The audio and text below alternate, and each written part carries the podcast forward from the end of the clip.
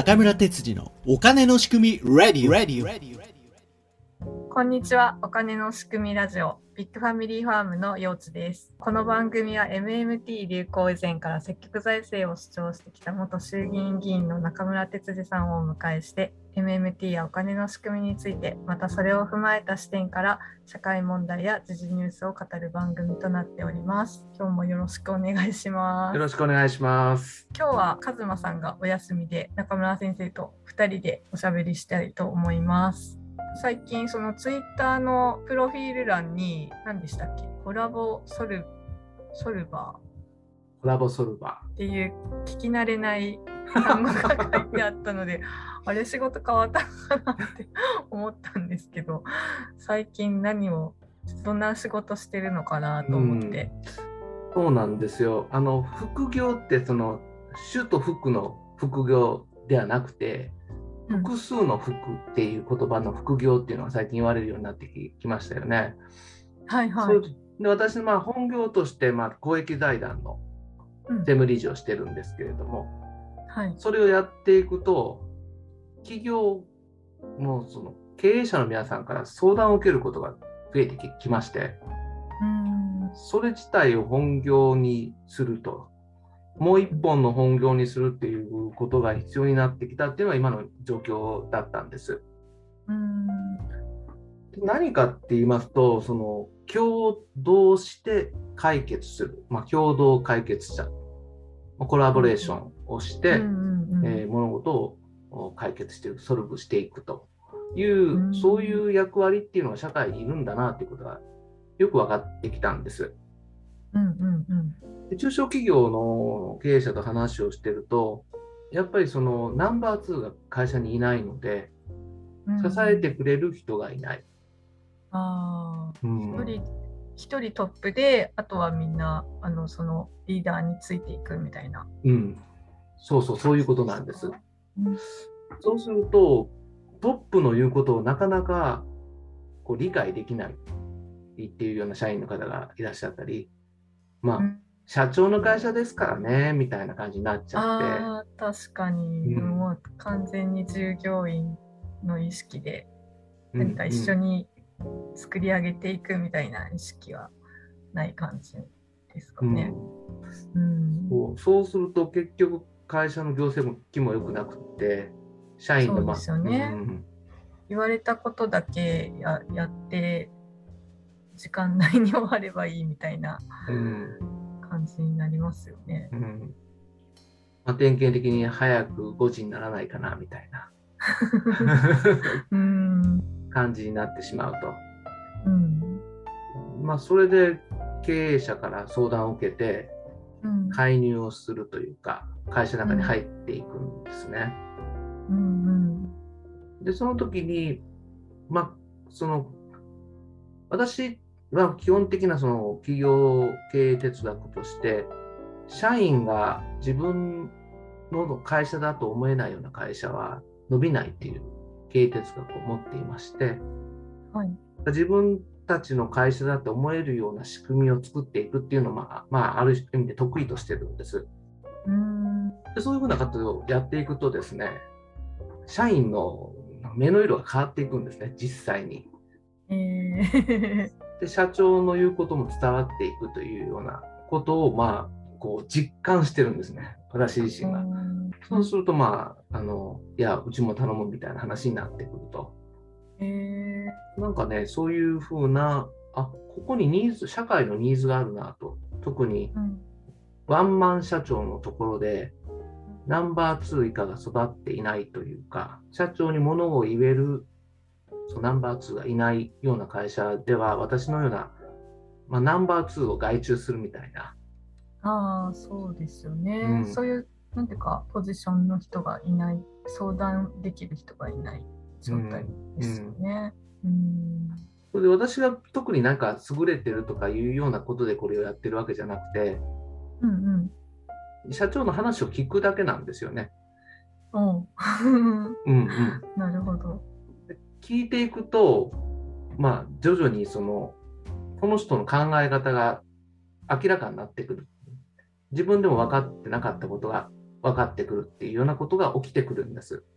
うん話しながらこう整理されたり、そうです何が問題なのかっていうのが見えてきたりするんですかね。うん、んそういうことみたいで、まあ、もちろんその私が気づいたことも伝えますし、うんそのコミュニケーションが私苦手だったので、コミュニケーションを こう,、ううんまく取るためにはどうするべきなのかとか、はいはいはい。いうようなことをまあ研究してきたので、ああ、なるほどですね。今まで自分が努力してきたものを社長さんたちに伝授してるみたいな。そうそうなるほど。そういうそのまず社長さんもそうなんですけど特に従業員の人たちが困ってる、そのココミュニケーションで困ってる部分もあるので、えー、そういう従業員の人たちが社長にどう自分たちの思いを伝えたらいいのかとか、うんうんんそういうふうなスキルも、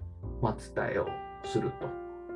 えーそうすると、ね、あの、社長さんも喜ぶし、従業員も喜ぶと。そうですねうんで、会社の仲が良くなって、いおお、いいなっていう、そんな感じ。えーやっぱりそれってデフレとかも関係あるんですかね？うーん。それはね、うん。まあ、今まではね、どっちかっていうと、社会全体が右肩上がりで、まあ、今まではっていうか30年ぐらい前、はい、バブル崩壊まではそういうふうな形で、そこに対してあんまり気を使わなくても、企業経営ってできたと思うんです。全体的な傾向としてですね。うん。それでその後ずっと30年間リストラとか、そういうその新自由主義みたいなところで競争が非常に激しくて、うんでデフレになっていって、デフレになっていって給料が上がらないと。うんもうそういうふうな状態で限界まで来ているっていうのが今の状況でしょうね。そうですよね。そうなってきたときに生産性を上げるっていうことの、まあ、一つの要素として効率的な企業運営をするっていうことが大事なわけですが、うんこの効率的な運営をするときに、社員と社長の仲がいいっていうのがかなり重要な、そうですねう。んうん。心理的安全性とか言いますよね。うんうんお互いに社内で上司ともあの何を言ってもひ否定全否定されないっていうことで未然にこうトラブルを防げたりするっていうことありますよね。うんそうなんですよね。まあだからそこに対して今までってあんまりフォーカスしてなかったと思うんです。まあ大企業はね、まあうんいろいろな仕組み作ったりしてるんだろうけれども、中小企業の皆さんの中のはい、コミュニケーションをどう取っていくのがいいのかみたいな、あーそういうふうな取り組みって社会であんまりしてないようなんです。そうですよね。うん学校ってそういう経営のこととか学ばないですしね。うんそしてね、あともう一つ、その、中小企業ってたくさん事業の方々を顧問にしてることが多いんですね。はいはい。税理士さんとか、うん弁護士さんとか、社会保険労務士さんとか、そういう事業の方々を専門家として、はいまあ、顧問につけてること多いんです。うん、そうですよね。うん、でも、この顧問の人たちって、会計分野だったら会計分野、法律部門だったら法律分野、はいはい。その社会保険分野だったら社会保険分野。だけをやっておられて、うん、経営全体に対して顧問をしてる人っていうのはほとんどいないんですよ。うん、確かにですね。税理士さんに社員とのコミュニケーションがとか言っても アドバイスはもらえないでしょうからね。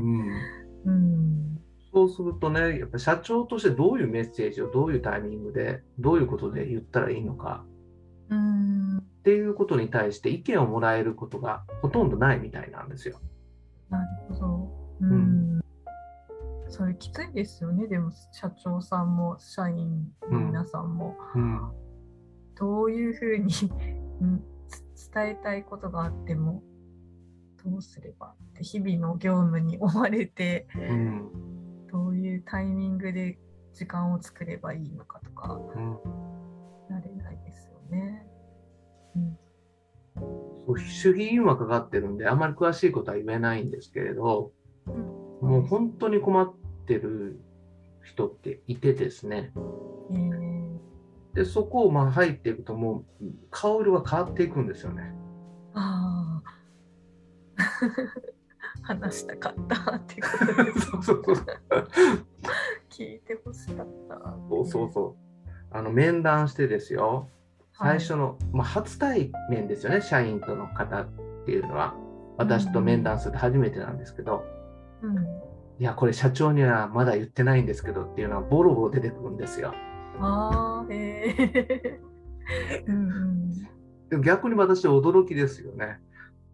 初対面で初めて喋るのに、社長に話してない言いたいことを私に言うみたいうんうんうんな。でもこういうことが起きるんですよ、本当に。うん。そうですね。こういう会社があるっていくつかラジオとかでも聞いたことあるんですよ。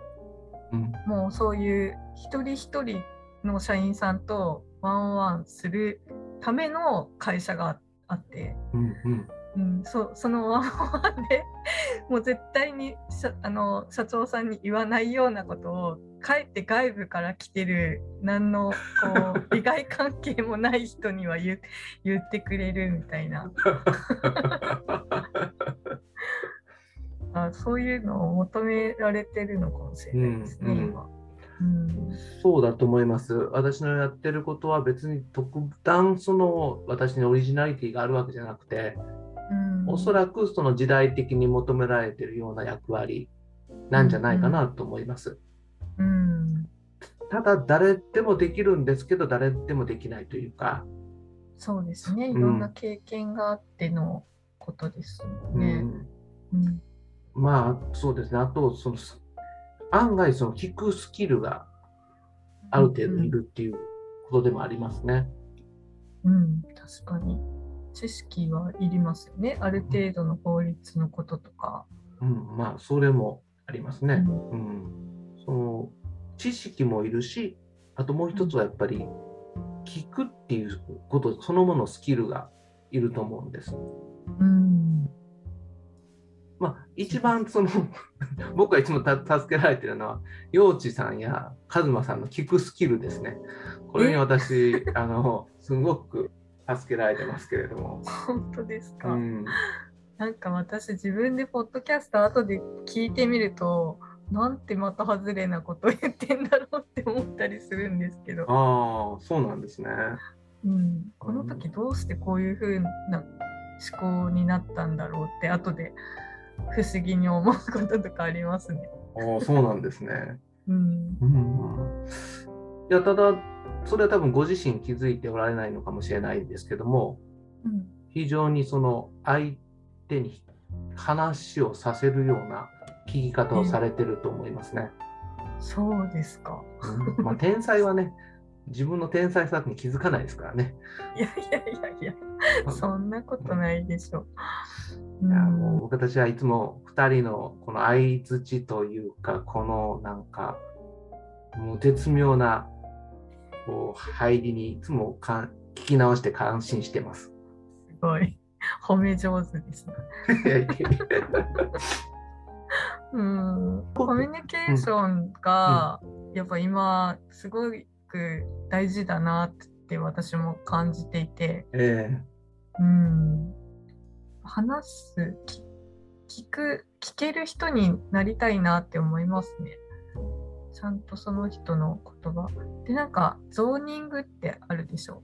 こえのそ、れはどういうことですか？なんていうかな、もものをこう伝えてるときに、うん。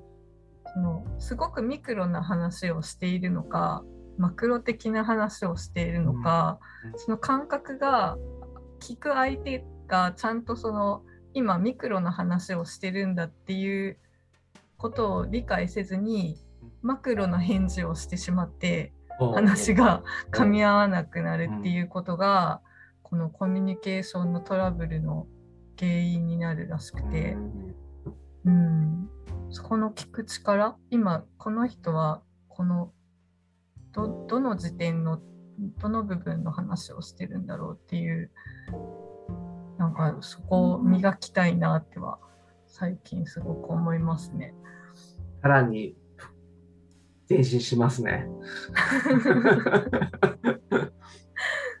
うんどうしてもそう経済のことがやっぱりもうすごく根本原因にあるのかなっては思うんですけど、うん社長さんとかその社員の皆さんが打ち明けられない誰に言ったらいいんだろうみたいなうんことってもう世の中に溢れてるんだろうなって思いますよね。そうですね。それを、まあ、一つ職業として確立していくことをしていきたいなと思っています。うん、なんか突然ツイッターのプロフィールにコラボソルバーっていう 単語が出てきたので一度なんどんなお仕事なんだろうって聞いてみたいなと思って今日は聞いてみました。ありがとうござい今日はます。勝間さんが突然お休みになりましたのでまた来週からはあの3人でお届けしたいと思います。今日もありがとうございました。ありがとうございました。ご視聴ありがとうございました。感想やご意見、ご質問、こんなテーマで話してほしいというリクエストなど、ホームページのお問い合わせフォームやツイッターでハッシュタグお金の仕組みとつけてつぶやいていただけると嬉しいです。お金の仕組みラジオは YouTube チャンネルお金の仕組み中村哲司でも配信しています。お金の仕組みの解説動画など配信していますので、こちらもぜひフォローよろしくお願いします。